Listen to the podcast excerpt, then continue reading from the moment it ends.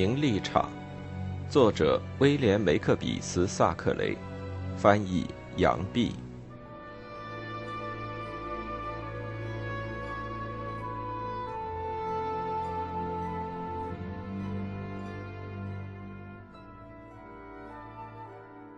第四十一章：贝基重回老家。校服已经做好了，比托克劳莱爵士那里。也已经去信通知了，于是克劳莱上校夫妇坐上海弗莱油车，动身到乡下去。大约九年之前，丽贝加还是个初出茅庐的女孩子，跟着那死了的从男爵一同下乡，坐的就是这辆车子。客店前面的院子，他还记得清清楚楚，还有那当槽的问他要钱，他没有给。还有剑桥大学的学生想要巴结他，在路上把大衣给他裹在身上，这一切都如在目前。罗登坐在外面，很想帮着赶车，可是家里新近遭了丧事，当然不可以胡来。他坐在车夫旁边，一路闲谈，说起马儿，说起路上的情形。说起比托小时到伊顿上学的时候，谁家是开着旅馆，谁家养的马租出来拉油车等等。到了莫特白莱，就看见家里的马车等着他们，有两匹马拉着，赶车的穿着一身的黑衣服。他们进车的时候，利贝加说：“罗登还是那辆旧车子呢，瞧这些座位上的布给蛀掉了好多。”为着弄脏了这一块，毕托爵士，哈，铁匠铺子的掌柜道生也把百叶窗关了。啊，为着弄脏这一块呀，毕托爵士还闹了一场呢。记得那一回到沙乌萨珀顿去接你姑妈，他打破了一瓶樱桃白兰地酒，就给弄上的这一大块。哎呀，时间过得真快。那小屋子门口站在他母亲旁边蹦蹦跳跳的女孩。难道是宝莱托尔博爱不成？我记得他从前是个怪脏的小东西，老是在园里捡野草。罗登说：“这女孩长得不错呢。”那时小屋前面的人对他行礼，他竖起两个指头碰碰帽子边，给他们还礼。贝基东鞠躬西招呼，仪态雍容的四面应酬。他跟人招呼的时候说不出的喜欢。这一回，他不再是个闯江湖的骗子，算是名正言顺的回到祖宗基业上来了。罗登呢，反倒是有些羞愧短气，大概他想起小时候的情景和自己当年淳朴的气质，模模糊糊的感到悔恨、疑惧、惭愧，心上着实的难受。利贝加说：“你的妹妹们一定都长大了。”大概从他离开这两个姑娘之后，这还是头一回想到他们。上校答道：“我实在是不知道呀。诶，这是洛克老妈妈呀。你好啊，洛克太太。哎，我是罗登少爷，你还记得我吗？嘿，这些老婆子真长寿。我小时候就仿佛觉得她挺老挺老的了。”那时车子恰好进了洛克老妈妈管着的大门，洛克妈妈直搂搂的把旧铁门打开来，马车便在两根长满青苔的柱子中间穿过去，柱子上面塑着蛇和鸽子组成的家徽。进门的时候，贝基再三要和老妈妈握过手，才肯继续往前走。罗登四面看看，说。我们老爹把树木砍了好些呀。说完，他不想了，贝基也不说话。他们两人都很激动，不免回忆到从前的事情。罗登想起伊顿公学，想起母亲，在他的记忆中，他举止端庄，却有些冷冰。他想起死去的子子对他最好，还有老是痛打毕托。这么想着，他又惦记起在家的小罗登来。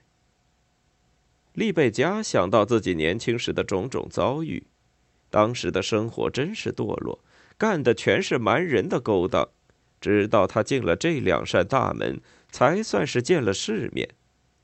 他还想起平克顿小姐、乔斯，还有艾米莉亚。石子路和平台都已经磨洗干净了，进门处挂着一块漆过的大报桑板。马车在那看得眼熟的台阶前面一停下来。就有两个高个子、相貌庄严、穿黑衣服的听差把前门往左右各开一扇。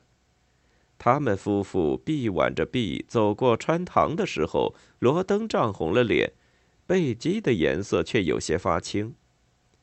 然后他们走进装橡木护壁板的客厅，贝基一把抓紧了丈夫的胳膊。毕托爵士夫妇早已在那里准备迎接。比托爵士穿了黑衣服，吉恩夫人也穿了黑衣服。沙乌瑟唐夫人头上裹着一顶极大的头巾，上面钉满了细长的黑玻璃珠子，又插着黑鸟毛。那鸟毛在她头上摇来晃去，倒像旧车上面的大盘子。毕托爵士料得不错，他并没有走。不过每逢看见女婿和他那忤逆的女儿，便正颜厉色的一声不言语。在孩子们屋里，他的脸色也是阴沉沉的。两个孩子瞧着都觉得害怕。这一回，大家欢迎罗登夫妇这两个浪子回家来，他也只好微微的点了点头，头上的头巾和黑鸟毛跟着向前侧了一侧。说句实话，他冷淡不冷淡，罗登夫妇并不在乎。在他们身上，他当时不过在次要的地位，当权的哥哥嫂子怎么接待才是他们最关心的。毕托脸上红了一层，上前拉着弟弟的手，他又和利贝加拉手，并且对他深深的鞠了一躬。吉恩把小婶子两只手都握着，很亲热的吻了她。不知怎么，这个闯江湖的老手受了这一抱一吻，竟眼泪汪汪起来。我们都知道，他可是难得掉眼泪的。不过吉恩夫人这么诚诚恳恳、倾心相待，实在是他又喜欢又感动。罗登见嫂嫂这般亲热，胆子也壮了，捻捻胡子上前吻了她一下。吉恩夫人登时把脸绯红了。后来没有外人，罗登对妻子说：“吉恩夫人真是不错呀，比托长胖了。这次丧事场面很阔呢。”利贝加道：“他反正有的是钱。”罗登说：“哼，那丈母娘是个怪可怕的老婆子，两个妹妹倒长得不难看。”这话利贝加也同意。两个姑娘本来在学校里。这一回给叫回来参加丧礼，大概毕托克劳莱爵士为一家的体面着想，认为应该尽量多拉几个穿黑的人来送丧。家里所有的男女佣人、收容所里的贫苦老太婆、教区书记的一家、大厦和牧师家里雇着的手下人都穿上了黑衣服。除此之外，包办丧事的人也带了好些帮忙的来。少说也有二十来个，都是浑身穿黑，帽子上也围着黑纱。这样盛大的葬仪举行时，场面上可以好看些。可是这些人在我们的戏里都是不开口的角色，既没有台词，又没有戏可做，在这里就不必多占篇幅了。利贝加见了小姑们，并不隐晦自己从前做他们教师的事。他很和蔼、很直爽地谈起了旧事，一本正经地拷问他们的功课，而且说分别之后，他时常想念他们，总是牵心挂肚地惦记着。听他说话，仿佛他离了姑娘们，一心都在他们身上，不时为他们的前途筹划。克劳莱夫人和她两个小姑都那么想。晚饭之前穿衣打扮的时候，露丝小姐对凡奥兰小姐说：“八年来了，她一点都没变。”那一个答道：“红头发女人气色就是好。”露丝小姐说：“她的头发的颜色比以前深了些，我想大概是染的吧。她又道：“她长胖了，比以前好看。”露丝小姐自己如今也是越长越胖了。凡奥兰小姐道：“难为她倒并不摆架子，还记得以前做过我们的老师呢。”照她的意思，所有的女教师应该安分守己，切不可妄自尊大。他忘了，他的祖父虽然是华尔伯克·克劳莱爵士，外祖父却不过是莫特白来的道生先生。实在说起来，他的家传文章里还有个煤斗子呢。在名利场中，像他那样单有好心、没有记性的人，到处都是。牧师家的姑娘们说，他的母亲是歌剧院的舞女。我想不至于吧？露丝雍容大度的答道：“出身低微嘛，可不能算罪名。我觉得大哥做的不错。既然他是咱家的人，当然不能不理他喽。”别的婶婶还多说些什么呀？他想把艾玛嫁给酒店掌柜胡坡那小伙子，说是要订酒，老是不客气的就把他请回家去了。凡奥兰道：“不知沙布瑟唐夫人会不会走？他瞧着罗登太太一脸生气的样儿。”露丝赌神发誓的说：“他要走了，我就求之不得呢。我可不要看芬雀莱广场的洗衣妇人。”那时楼底下按照惯例已经打钟催大家吃饭了。两位姑娘一面说话一面往下走。有一条走廊是他们避不开的，因为棺材就停放在走廊尽头一间关着的屋子里，有两个人守着，里面不分昼夜点着蜡烛。晚饭之前，吉恩夫人把丽贝加引到专为她预备的屋子里去，这里也像大房子里别的部分。在毕托的管理之下，整齐舒服得多。吉恩夫人看见罗登太太那几个朴素的小箱子已经给送上来，分放在卧房里和隔壁的梳妆间，就帮着小婶子脱下整齐的黑帽子、黑外衣，并且问他还要什么不要。丽贝加道：“我最希望能到孩子屋里去看看你的两个小宝贝呢。”他这么一说，两位太太就相亲相爱的对看了一眼，手拉手的到孩子屋里去。马蒂尔达还不到四岁，贝基说他是全世界最招人爱的小宝贝儿。男孩子才两岁，脸色清白，头很大，眼睛也没有神。贝基说他不但长得特别大，而且相貌和智力都与众不同，这样的孩子真是少见。吉恩夫人叹道：“我只希望妈妈别老给他吃药了。我常想，如果少吃点药，大家的身体都会好些。”接着，吉恩夫人和他的新朋友便亲密的谈起小孩生病吃药的话。这类闲谈，听说不但所有做母亲的人喜欢，大多数别的女人也喜欢。五十年前写书的还是个怪好玩的小孩吃过晚饭后，总得跟着太太奶奶们一起离开饭厅。我记得很清楚，他们说的大都是自己怎么害病。如今我也问过两三位太太，他们都承认这风气并没有改变。太太小姐们不妨自己观察一下。我劝你们今天晚上吃完了甜点，大伙儿在客厅里谈心的时候，留心听听大家说的话，看是怎么样。总而言之，过了半小时之后，贝基和吉恩夫人已经成了很亲密的好朋友了。到晚上，吉恩夫人对毕托爵士说：“他的小婶子直爽诚恳，心地也好，待人也亲切。”丽贝加真是不辞辛苦，他先是容容易易的赢得了女儿的欢心，然后便竭力想法子讨好那威风凛凛的沙乌瑟唐夫人。趁着他夫人独自一个的当儿，利贝加立刻动手笼络。他谈到孩子的健康问题，说起有一回他的宝贝儿子害病，全巴黎的医生都说他没救了。后来他给他吃了一大服清粉，才算保全了小命。如果没有清粉，孩子岂不就是完了呢？然后他又说起他经常在梅菲厄一家教堂里做礼拜，认识了了不起的劳伦斯·葛瑞尔斯牧师，因此时常听得沙布瑟唐夫人的大名。他说：“近年来环境改了，遭遇又不如意，所以对于人生的看法和从前大不相同。从前迷恋着富贵荣华，因此一物再物。但愿既往的糊涂行径不至于使自己陷于不能自拔的绝境。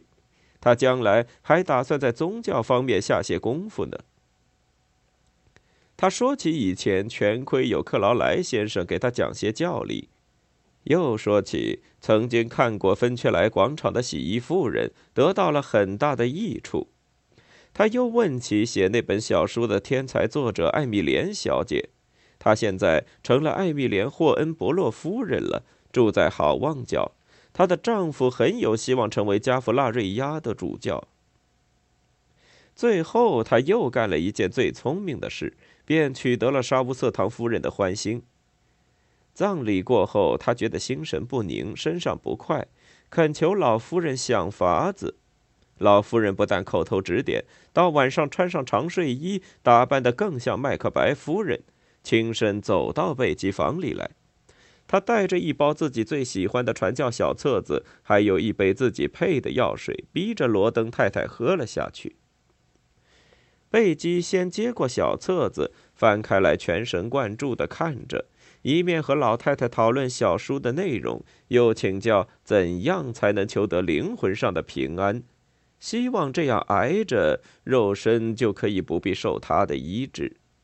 无奈关于宗教的话题都已经说完了，麦克白夫人还是不走，一定要眼看贝基吃了药才罢。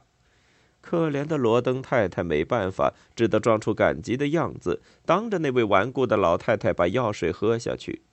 老太太祝福了那上他当的可怜东西，自己回去了。他的祝福对于罗登太太并没有多少用处。罗登进来的时候，看见他的气色不大对，利贝加把方才的事说了一遍。他自己虽然成了笑柄，但是这件事实在滑稽，他笑得忍不住，便细细形容了一番，描写自己怎么上了沙乌瑟唐夫人的当。罗登听得哈哈大笑，那笑声和平常的时候竟也不相上下。罗登夫妇回到伦敦梅菲厄的家里之后，斯丹恩勋爵和小罗登常常听了这故事发笑。贝基把这出戏从头到尾演给他们看，他穿上睡衣，戴上睡帽，板着脸儿，满口大道理。他假装教人吃药，一面解释药水的好处，把那道貌岸然的样子模仿得惟妙惟肖。听的人还以为这哼哼唧唧的声音是从伯爵夫人自己的罗马式鼻子里发出来的呢。凡是常到梅菲厄来拜望贝基的客人，老是跟他说：“把沙乌瑟唐夫人给你吃药的事儿演一下吧。”沙乌瑟唐伯爵夫人居然变得这么有趣，还是生平第一遭呢。毕托爵士还记得以前利贝加对自己十分尊敬，所以不讨厌他。他和罗登的婚姻虽然不是门当户对，可是对于罗登却是有益处的。只要看他现在的行为和习惯就知道了。再说，他们结了婚，岂不是成全了毕托本人吗？手段狡猾的家伙，明知道他全靠这头轻视才能到手偌大的财产，心里暗暗好笑。觉得自己反正是没有理由出来反对，利贝加的行事谈吐以及他表示的意见也没有减少他的得意。从前，毕托最乐意的就是贝基恭而敬之的态度，如今他加倍的小心，而且能够引得毕托滔滔不绝的发议论，听得他自己也老大惊奇。毕托本来就佩服自己的才能。经不起利贝加在旁边一夸奖，更得意了。在嫂子面前，利贝加的话说的也是合情合理。他说：“一手撮合这婚姻的是别德克劳莱太太，后来在背后说坏话的也是别德克劳莱太太。他这人贪得无厌，要想独吞克劳莱小姐的财产，设法叫罗登失去姑妈的欢心。”才编出许多恶毒的谣言，中伤利贝加。他做出天使一般逆来顺受的样子，说道：“他要我们穷，总算是成功了。可是他给了我一个世上少有的好丈夫，叫我怎么能跟他生气呢？再说他自己的希望也落了空，想了半辈子的财产没有到手，他那份贪心可不是也遭了报应了吗？他又说：“没钱怕什么呢，亲爱的吉恩夫人，我们才不怕穷呢。我是从小过惯了苦日子的，我能够嫁到这么有根基的旧世家做媳妇儿，心里真是得意呢。”如今能用克劳莱小姐的财产恢复咱们家里从前的光辉，岂不好呢？我一想到这上头，时常就觉得高兴。毕托爵士是识得大体的，这些钱到了他手里，反正是比到了罗登手里好。毕托爵士的妻子是忠实不过的，当然把丽贝加说的话一句句都传给丈夫听，更加深了贝基在他心上留下的好印象。他对贝基实在是满意。葬礼完毕以后，第三天，全家在一起吃饭。毕托克劳莱爵士坐在饭桌的主位上切鸡，竟对罗登太太说：“嗯哼，利贝加，我给你切个翅膀，好不好？”利贝加一听这话，高兴的眼睛都亮了。利贝加忙着串设计谋，希望达到自己的目。比托克劳莱爵士忙着布置丧礼，筹划种种和他的前途和地位有关的事。夫人在母亲许可的范围里忙着照料儿女。太阳每天升起来落下去，家里那钟楼里的大钟照常按时催人吃饭祈祷。女王的克劳莱的旧主人呢，却躺在他生前住的房间里，有两个专门雇来伴灵的人日夜看守着。这些人都是吃这行饭的，里面有一两个是女人，另外有三四个办丧事的人派来的男人，在沙乌萨坡顿算是最像样的了。他们都穿了黑衣服，到处摆出办丧事的时候少不了的那股子蹑手蹑脚、悲悲戚戚的神情。他们轮流伴灵，下班时在管家娘子的房里歇息，私底下斗牌喝啤酒。停放着的人生前本来是世家子弟，上代全是武士绅士，现在只等着给抬进家墓了。全家主仆都避得远远的，不肯走到这阴惨惨的地方来。痛惜他的只有一个人，就是那可怜的女人。本来希望做毕托爵士的妻子，差点做了大房子的主妇，到后来是不得不逃走的。老头儿还有一只心爱的老猎狗，在他半疯半傻的一阵子，和他很有交情。除了这女人和猎狗，没有一个人为他伤心，因为他一辈子没有费过一丝一毫的力气和别人交朋友。我们里面品质最优美、心地最仁厚的人，死后如果能够重游旧地，准会发现在世的亲友早已把他丢在脑勺子后面。说着，我们死后仍旧脱不了名利场上的见解，大概免不了觉得懊丧。毕托爵士不久就给大家忘掉了，哪怕是我们里头最好、最忠厚的，在活着的人心里，也不过比他多待几个星期罢了。谁高兴去送丧的，不妨跟着一起到坟上去。下葬的日子，仪仗排列得非常体面。家里的人坐着蒙上黑布的马车，把手帕掩住鼻子，准备擦抹掉不下来的眼泪。承办丧事的人和他的随从们满面悲悲戚戚的样子。佃户的代表为讨好新地主也来送丧。邻近地主们的马车也在行列里面慢慢的走，那速度一小时不过跑三英里。这些车子虽是空的。可是表现的悲痛是深切的。牧师照规矩讲了一篇话，追悼我们已经去世的亲爱的兄弟。只要死者的尸首还在，活人便借此摆虚场面。我们装模作样，硬编出许多繁文缛节。先把尸身成仪停放，然后搁在丝绒衬底的棺材里，用镀金的钉子钉起来，最后再缝上数块石碑，上面刻着连篇的谎话，这样才算尽了心。别德的副牧师是个刚从牛津毕业的伶俐小伙子，他和毕托克劳莱爵士两个人合作，给去世的从男爵做了一篇很得体的拉丁文墓志铭。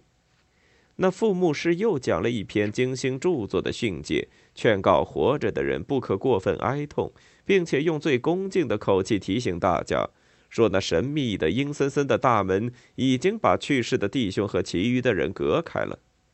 总有一天，在世的人也得经过这一关。讲道完毕以后，佃户们有的骑马回去，有的留在克劳莱文章酒店里吃东西。邻居的车夫们在女王的克劳莱大厦的下房吃过午饭，赶着车子各自上路回家。办丧事的人收拾了绳子、官衣、丝绒被、鸵鸟毛等等丧事用品，爬到旧车顶上坐着，回到沙乌萨坡顿去了。他们等车子出了大门，来到大路上，立刻催着马快跑起来，脸上的表情也恢复了常态。到了镇上，他们三三两两在酒店里喝酒。只见各处店门口都是穿黑的人，手里的酒壶映着太阳光闪闪发亮。毕托爵士的轮椅给推到花园里堆各色器具的屋子里去。那条老猎狗起初时常呜呜的哀叫。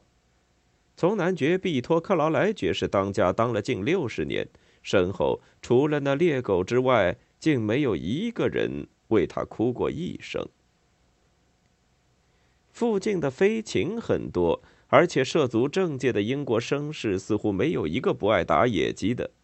因此，毕托克劳莱爵士等到第一阵哀痛过去之后，偶尔也戴上围着黑纱的白帽子出去打鸟消遣。他看着四面的田野，有的种着萝卜，有的留着残余的麦秆，都是自己的财产，心里暗暗得意。有时他非常虚心。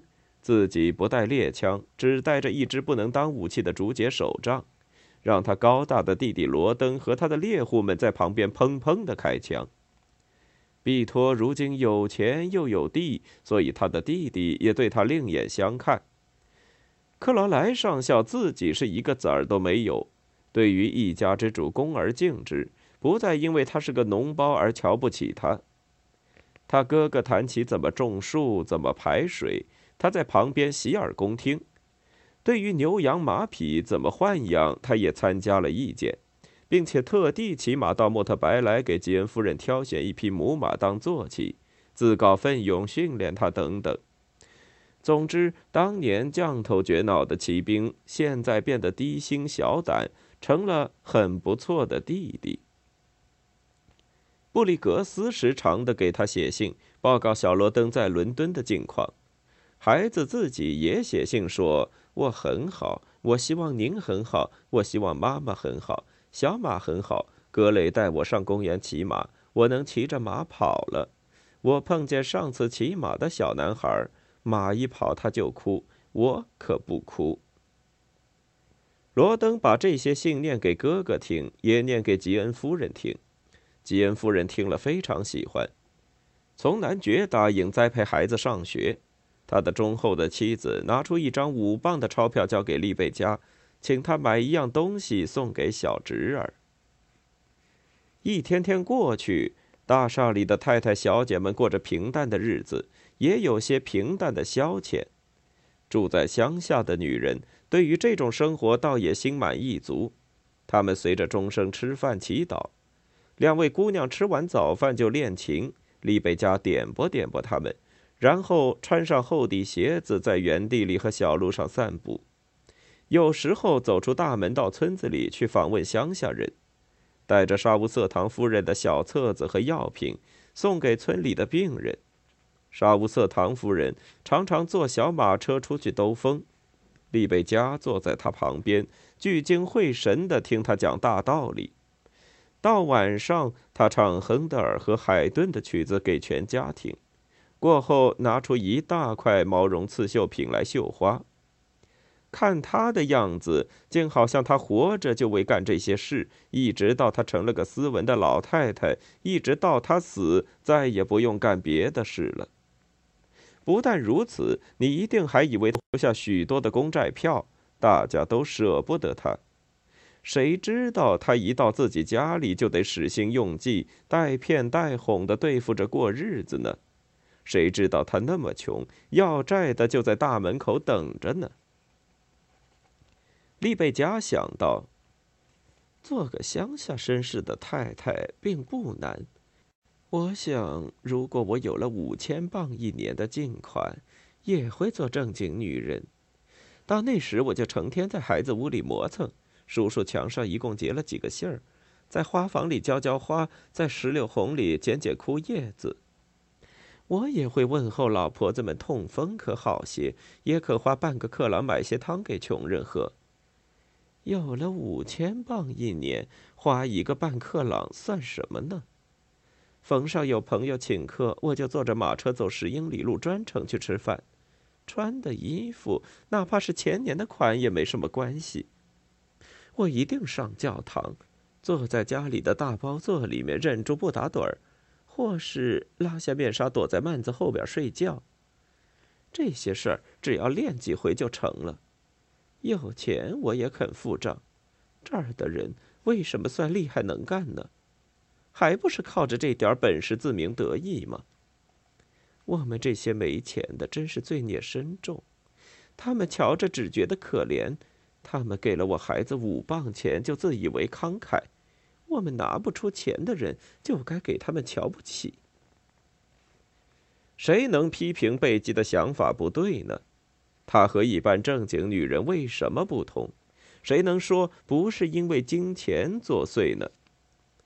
个人经过的考验是不同的，你只要考虑到这一层，就不敢自以为高人一等了。如果境况宽裕，百事遂心，虽然不能使奸刁的人变老实，至少能防止老实人腐化堕落。譬如说，一位副市长刚刚赴过甲鱼席，绝不会从马车里走出来偷人家一只羊腿；到他认真挨饿的时候，就保不住不去偷面包了。贝基把个人的机会比较了一下，认为世上的是非善恶分配的十分平均。七年之前，他在这里住过两年。从前常到的地方，像田野、树林子、池塘、花园、小树丛、大房子里的各间屋子，他一处处都重新看了一遍。那时他还年轻，或者可说还不算老，因为真正年轻的时候他早已忘怀了。七年前的见解和感情，他还记得。现在他见了世面，结识了大人物，地位也比从前高得多。把现在的见解、感情和七年前的比一比，却是大不相同。贝基心里想到：“我的地位是比从前高了不知多少，因为我有脑子，而其余的人差不多都是傻子。如今再叫我过从前的日子，我也过不惯了。”以前在爸爸画室里碰见的人，我可不能再跟他们交朋友。如今到我家里来的，都是戴勋章、配宝星的大老爷，不再是口袋里搁着一纸包烟丝的穷艺人。我的丈夫是个绅士，我的妯娌是个伯爵的女儿。几年以前，我在这屋里的地位跟佣人差不多，现在可是主人了。从前我只是个穷画家的女儿。甜言蜜语的哄着转角上的杂货店掌柜，问他赊茶叶、赊白糖。现在我究竟是比从前阔了多少呢？倘或我嫁了弗朗西斯，他倒是真心爱我，到今天也不见得比我现在更穷。唉，只要有人肯送我一些年息三厘的统一公债，让我舒服过日子，我愿意把社交界的地位和阔亲戚们都让给他。贝基感到前途渺茫，指望能手里有些可靠的产业安心度日。大概他也曾想到，倘若他做个诚实而没有地位的人，尽责任走直路，说不定也很快乐。只看他努力不懈的追求快乐，走的路却不见得比第一条离开目标更近。即使贝基偶然有过这些心思，他也不愿意多想。总是转弯抹角的躲开算术，就好像女王的克劳莱的姑娘们躲开停灵的房间一般。这种心思是他瞧不起、不肯正视的，而且他已经走上了第二条路，也难抽身后退。照我看来，一个人的良心难得责备自己，即使心上有过不去的感觉，也就一下子给自己蒙混过去了。还有些人根本就一辈子没有受过良心的责备呢。在名利场上的人，一想到自己的隐私会被人揭发，或是可能丢面子、受处分，都觉得难受。可是单位做错了事就感到不安的，却没有几个。利贝加在女王的克劳莱住了一阵，对于那不义的财神之下的人，尽量的结交。临走时，吉恩夫人和她丈夫都竭力表示亲热，希望不久和她再见，因为只等伦敦港托街的房子重新修理装饰过之后，他们便准备搬到城里去住呢。沙乌瑟唐夫人替他包了一包药品，又请他带一封信给劳伦斯·葛瑞尔斯牧师。信上说，那带信的人是他从危难中救出来的，恳求牧师留心他的灵魂。毕托坐着马车，赶着四匹马，一直送他们到莫特白来。他们的行李早已打发车子先运掉了，行李车上还装了许多送给他们的野味。克劳莱夫人和小婶子告别的时候说：“你不久就能跟小宝贝儿见面了，心里高兴的怎么样呢？”利贝加翻起绿眼珠子，望着天道：“哎呀，我是高兴死了呢！”他巴不得乡下，可是又舍不得走。女王的克劳莱真是说不出来的沉闷，可是那儿的空气似乎比他往常呼吸的要干净些。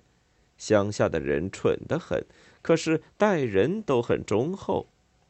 贝基自己暗想到：“这是多年拿三厘利息的影响呀。”他这话大概有些道理。油车走进毕加迪来，伦敦的灯光闪闪烁烁，叫人看着高兴。